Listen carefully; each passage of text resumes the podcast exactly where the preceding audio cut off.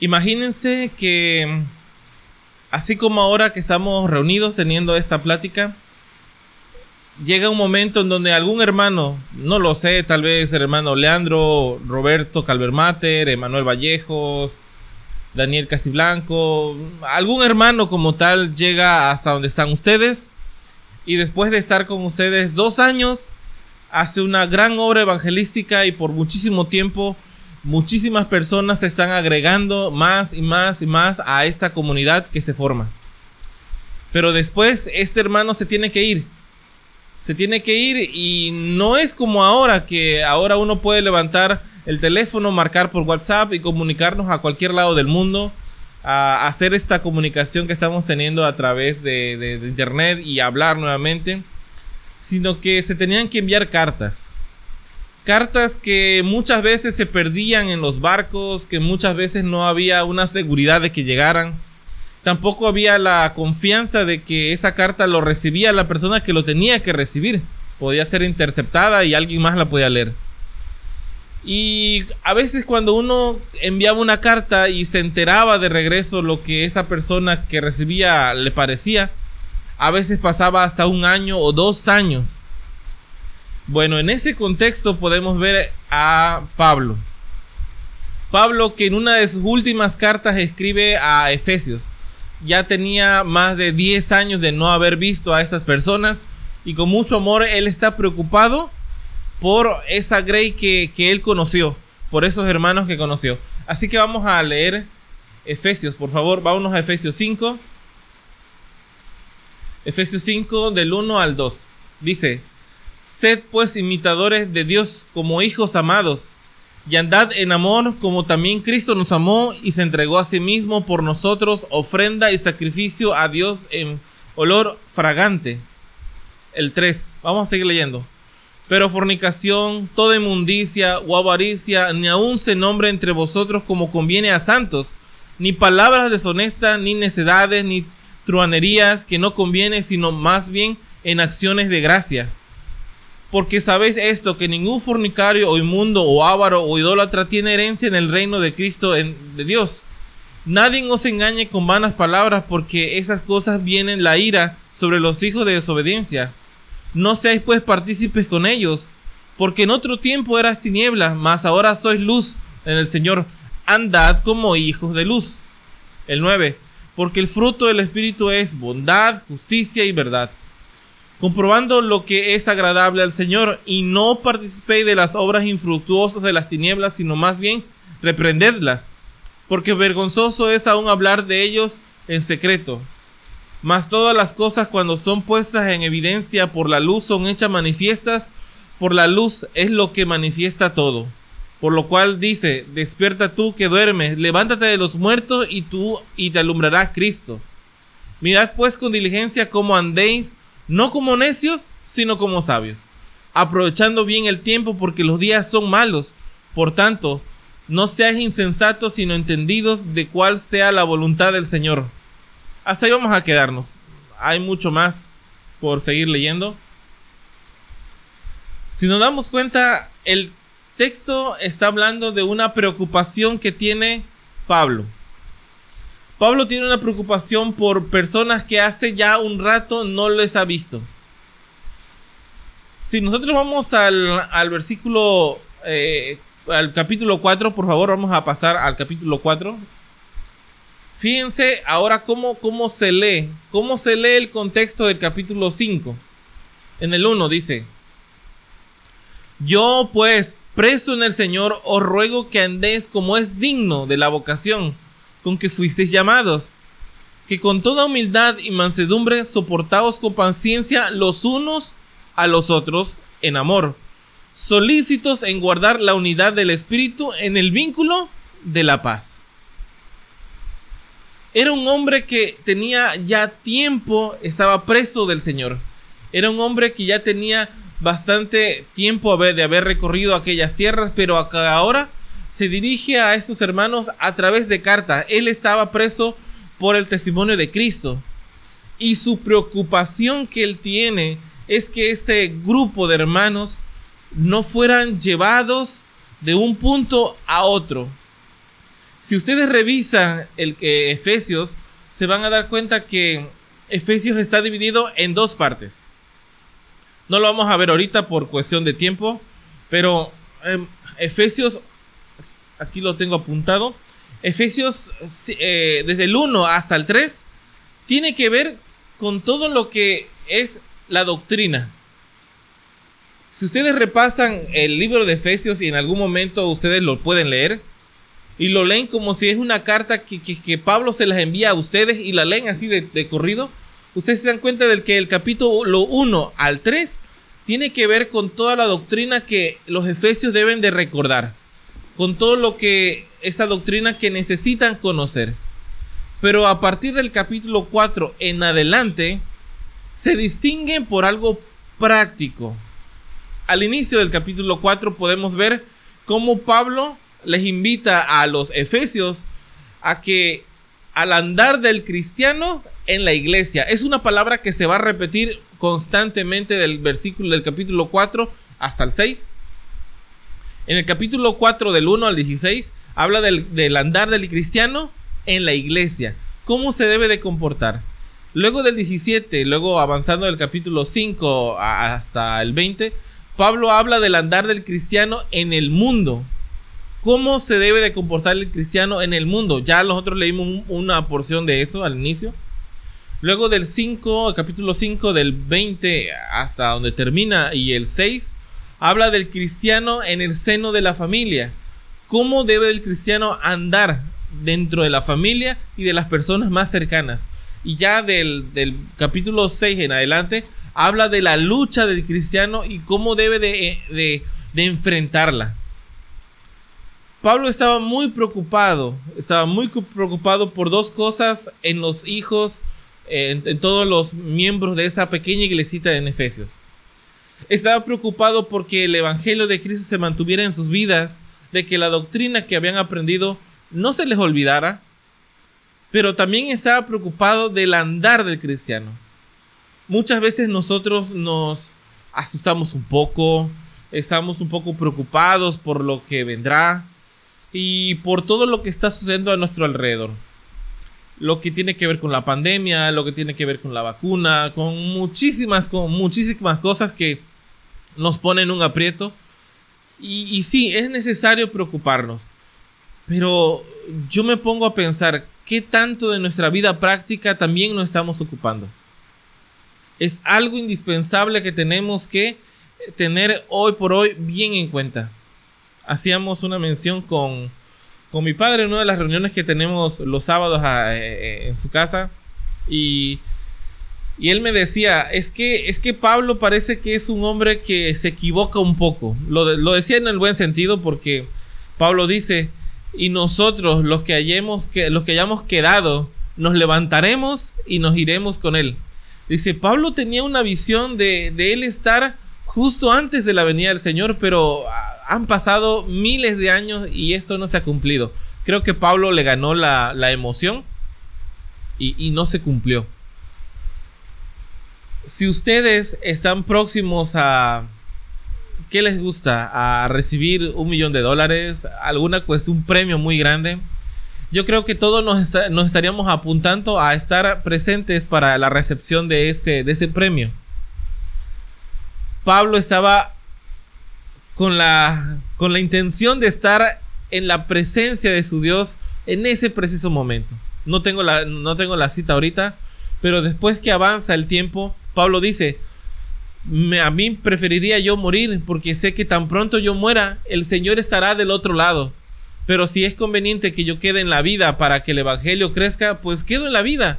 Yo no estoy invitando a que a nadie vaya a la muerte, sino que sea un hombre de provecho aquí en la tierra.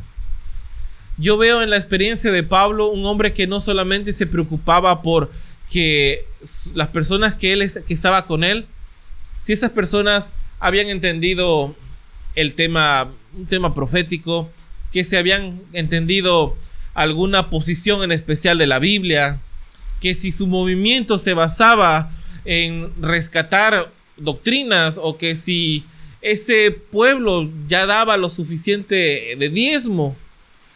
Pablo no solamente se preocupaba por eso, Pablo se preocupaba por el andar del cristiano en todas sus facetas. Él se preocupaba, vamos a leerlo por favor. Vamos a, ver Mateo 5. Vamos a hacer, ver Mateo 5. Por no pierdan Efesios porque vamos a regresar ahí. Recuerden que esa es una breve reflexión. Hay más que sacar de, Efesios como tal, pero en esta ocasión vamos a, platicar un poquito de, ese capítulo nada más. Vámonos a Mateo 5 en ese sermón del monte que, da el Señor Jesús. Un texto súper conocido, pero que ahora vamos a, empezar a darle bastante sentido.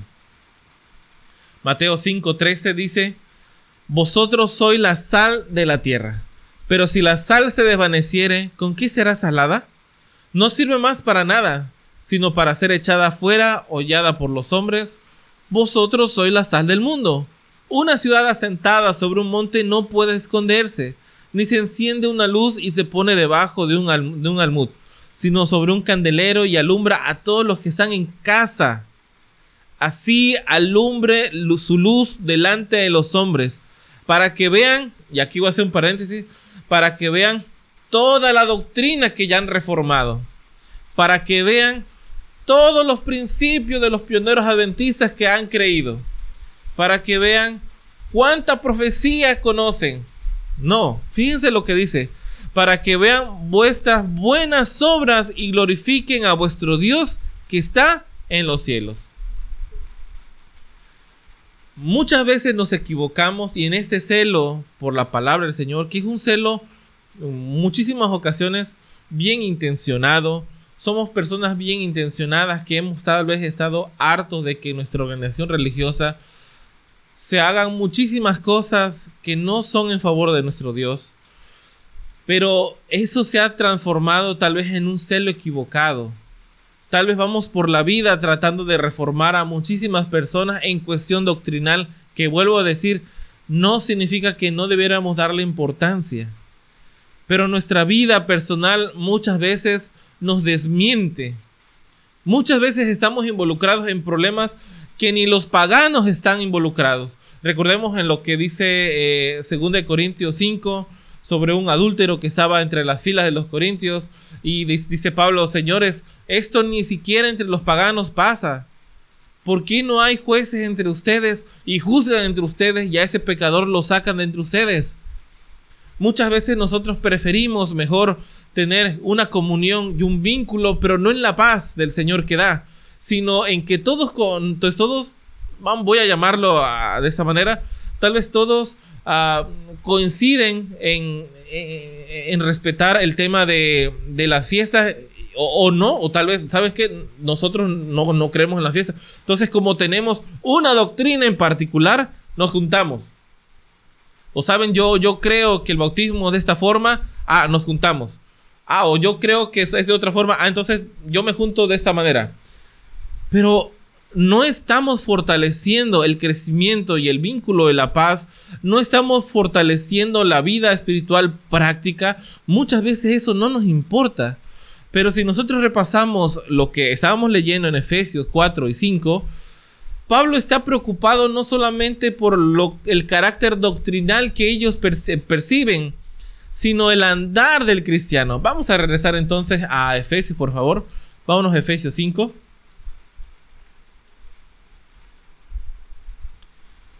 Vámonos por favor rapidito a Efesios 5.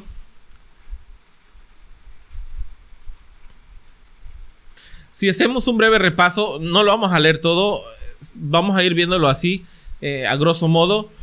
Eh, en el capítulo, en el versículo 21 eh, en adelante, vamos a ir encontrando que, que se empieza a decir, por ejemplo, en el capítulo 5, 28, 29, dice, Maridos deben amar a vuestras esposas. Eso se repite también en el versículo 33. En Efesios 5, eh, 31 dice, el hombre debe dejar a su padre y se debe unir a su, a su, a su mujer, hablando de una familia unida para evitar problemas. Si saltamos a la hoja y nos vamos a Efesios 1, ahora se habla de los hijos, de que los hijos deben de obedecer a los padres en el Señor. Luego en Efesios 6, 4 dice, padres, no provoquen a ir a vuestros hijos. Entonces, Pablo se está preocupando no solamente de, la, de, lo, de lo que en la iglesia pueda pasar, sino también en lo que en la casa pueda pasar. Pero fíjense lo curioso de ese versículo, que cuando nos vamos al versículo 10, al versículo 10 de Efesios dice, por lo tanto, hermanos míos, fortaleceos en el Señor y con el poder de su fuerza, vestidos de toda la armadura para que podáis estar firmes contra las acechanzas del diablo, porque no tenemos lucha contra sangre y carne, sino contra principados, contra potestades, contra los gobernantes de las tinieblas de este siglo, contra huestes espirituales de maldad de las regiones celestes. Por tanto, tomad toda la armadura de Dios para que podáis resistir en el día malo. Habiendo acabado, estad firmes.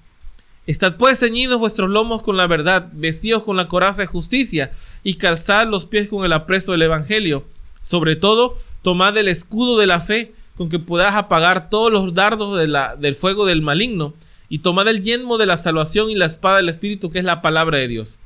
Fíjense que después de que da el consejo, no sé si ustedes percibieron eso, pero después de que él da el consejo sobre el andar del cristiano en el mundo, del andar del cristiano en la iglesia, del andar del cristiano en la casa, después de todos estos consejos prácticos que tal vez nosotros decimos, bueno, es que es algo que yo ya entendí hace bastante tiempo, después de todo esto, dice que, que al entender y comprender cuál es el andar del cristiano en todos los contextos, es entonces y solamente entonces que se va a entender cómo obtener la armadura de Dios si nosotros repasamos la historia de David cuando David se va a enfrentar a, a, Goliat, Saúl le da su armadura.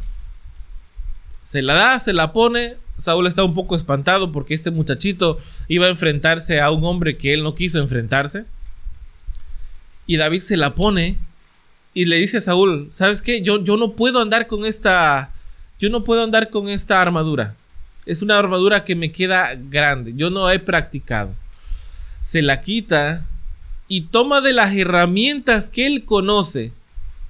Que tal vez para algunas personas sean herramientas que son sin mucho sentido. Pero son herramientas que a él le han servido en el día a día. Toma una onda, toma, toma su vara, toma una piedra lisa y se va. Cuando nosotros tenemos una vida práctica, cuando nosotros hemos entendido qué es lo que Dios quiere, y con nuestra familia, con nuestra esposa, con nuestro hijo, con nuestro vecino, con los que nos rodean en el trabajo, nos reconocen como un hijo de Dios. Es entonces y solamente entonces cuando comprendemos que la armadura de Dios puede estar con nosotros. No podemos ir a exigirle a Dios que nos dé su armadura cuando nosotros no estamos acostumbrados. Recuerden en la palabra que se repite muchas veces en Efesios, en, andar, en el andar del cristiano aquí en la tierra. Y el fracaso que muchas veces se obtiene en el andar del cristiano es que nos adelantamos muchos procesos. Si nos damos cuenta, en el mundo cristiano se desecha completamente el, entendimiento del santuario y su servicio nosotros entendemos de que para llegar hasta, hasta el último cuarto del santuario, donde está la presencia de Dios, tenemos primero que entrar con humildad y llevar, ir directamente al, al, este, al altar del incienso. No, primeramente pasamos por un sacrificio. Primero nosotros vamos y sacrificamos a Cristo, porque nosotros cada vez que pecamos es lo que hacemos.